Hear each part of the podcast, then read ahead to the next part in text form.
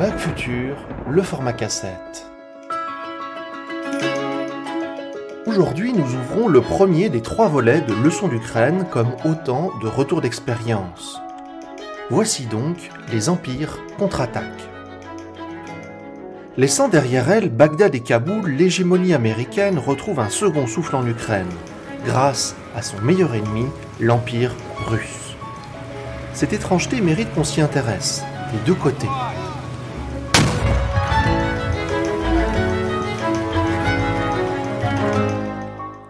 De nouveau, comme au bon vieux temps de la guerre froide, les États-Unis et la Russie s'affrontent par pays interposés. Début juillet 2022, la pluie tombe à verse sur Stockholm. Et c'est une chance pour moi. Je dois me réfugier dans une galerie commerciale au nom imprononçable, surtout quand on a les pieds mouillés. Je me dirige vers la librairie du dit lieu. Et là, mon regard est attiré par une revue colorée au fond de la boutique. Je parviens devant le rayon International Press et je m'empare du numéro 101.3 de Foreign Affairs, The World After the War. Ouvrons ensemble donc ce numéro. The Price of Hegemony.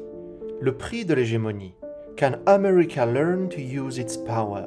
Est-ce que l'Amérique peut apprendre à utiliser sa puissance? Claironne, le premier article. À l'image de son auteur, Robert Kagan, le texte ne fait pas dans l'implicite.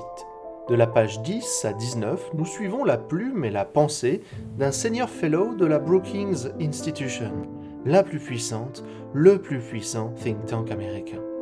Sans surprise, le CV de Kagan est orné de tous les attributs du néoconservatisme. Voilà un de ces Américains convaincus de la nécessité d'un ordre mondial sous la gouverne des États-Unis.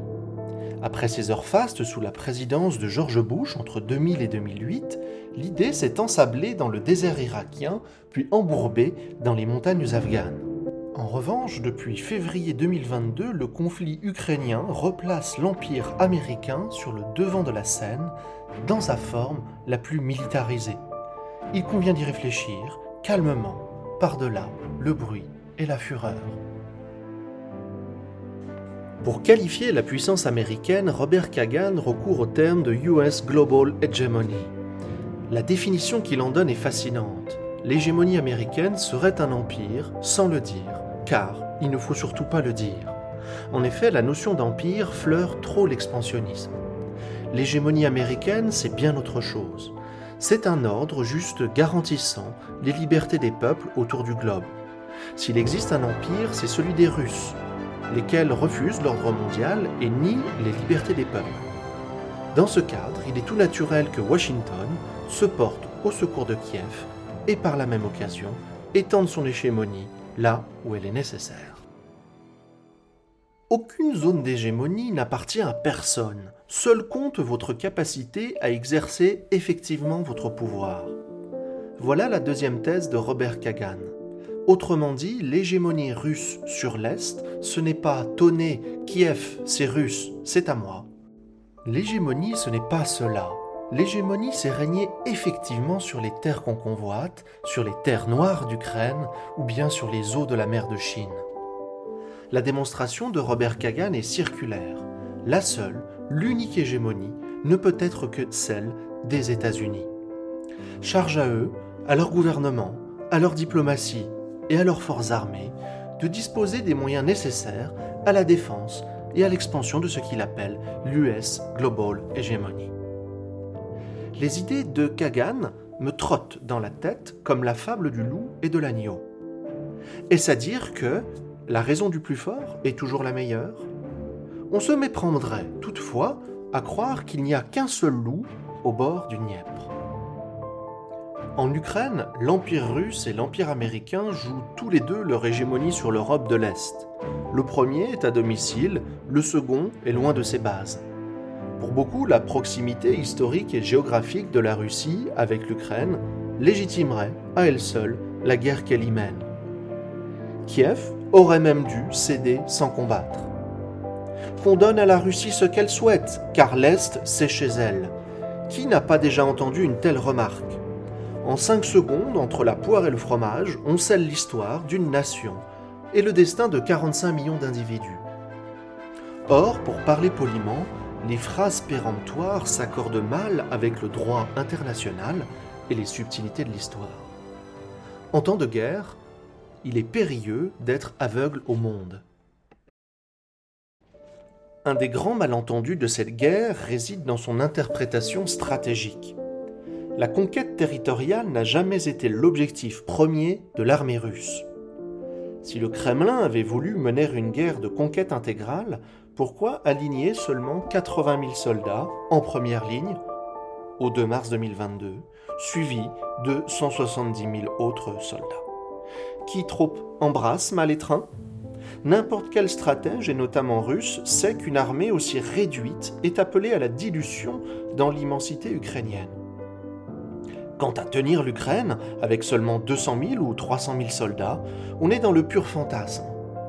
À titre de comparaison, en 2003, la coalition américaine alignait 300 000 soldats contre le très faible État irakien. L'armée de Saddam Hussein, anémiée par 10 ans d'embargo, s'effondra rapidement. En revanche, le pays s'embrasa dans une guérilla incontrôlable et sans fin jusqu'au retrait américain de 2011. Que s'est-il alors passé en février 2022 Quelle est la signification de cette opération spéciale dont le Kremlin a évoqué les termes dès le 24 février? La répartition des troupes nous met sur la piste. L'effort principal était dirigé contre Kiev. Les trois objectifs secondaires étaient Kharkov et son bassin industriel, les ports de la mer Noire, Mariupol en tête, et la basse vallée du Dniepr, notamment Kherson. Quelle était donc cette opération spéciale en février 2022 Il apparaît que la guerre en Ukraine est un coup d'État militarisé qui a mal tourné. En saisissant d'effroi la communauté internationale, il s'agissait de la prendre de vitesse avant qu'elle ne s'organise. L'objectif Prendre la capitale Kiev en 48 heures, envoyer un escadron de la mort au palais présidentiel, notamment des Tchétchènes et des mercenaires de la Wagner, et enfin installer un régime pro-russe à Kiev. Cette opération spéciale de 2022 fait écho à une pratique ancrée au Kremlin. Et cette pratique remonte même à l'ère tsariste avec l'écrasement de la révolution polonaise de 1831. Plus proche de nous, dans les années 40-60, tout satellite qui donnait des signes d'autonomisation était la cible d'une riposte ciblée, violente et brutale de l'armée rouge contre la capitale du dit satellite. Ainsi, les chars soviétiques écrasèrent les révoltés de Berlin en 1953, de Budapest en 1956 et de Prague en 1968. Ils tentèrent de nouveau mais échouèrent à le faire à Kaboul en 1979. En février 2022, nouvelle tentative russe et manifestement, nouvel échec. Pourquoi la dite opération spéciale de 2022 a mal tourné? Parce que les temps ont changé. Depuis 2014 et l'Euromaïdan, l'Ukraine n'est plus un satellite de la Russie. Elle est devenue un allié des États-Unis et son armée a été mise aux normes de l'OTAN. Personne n'a cette fois-ci fermé les yeux face au bain de sang décidé à Moscou. Et pour cela, la bataille du renseignement a joué à plein.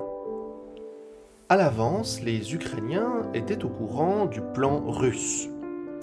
La position des escadrons de la mort était donc connue à l'avance. Dès le 26 février, aux abords de l'aéroport de Rostomel, au nord de Kiev, des drones ukrainiens sont parvenus à exécuter, détruire une bonne partie des sicaires tchétchènes. L'opération spéciale a fait long feu, le coup d'État n'a pas été possible, Kiev n'est pas tombé. Le Kremlin s'engage alors dans une guerre qu'il n'avait pas prévu de mener. En 2022, on ne maintient plus son hégémonie comme en 1968. C'est la leçon que le Kremlin se refuse à apprendre depuis l'échec de 1979 face à Kaboul. Et son armée fait ce qu'elle ne sait que trop faire sur les marches brûlées de son empire. Elle l'a fait pendant dix ans en Afghanistan. Elle commence à le faire en Ukraine. Des viols et des massacres de masse, comme à Boutcha, Borodianka, Irpin, Motijin et Trostianets. Dépit des violences et des destructions, la résistance de l'État ukrainien a donné une leçon historique au monde. Si son héroïsme est inventé, son futur est à interroger. Ce sera l'objet du deuxième volet de la série Leçon d'Ukraine.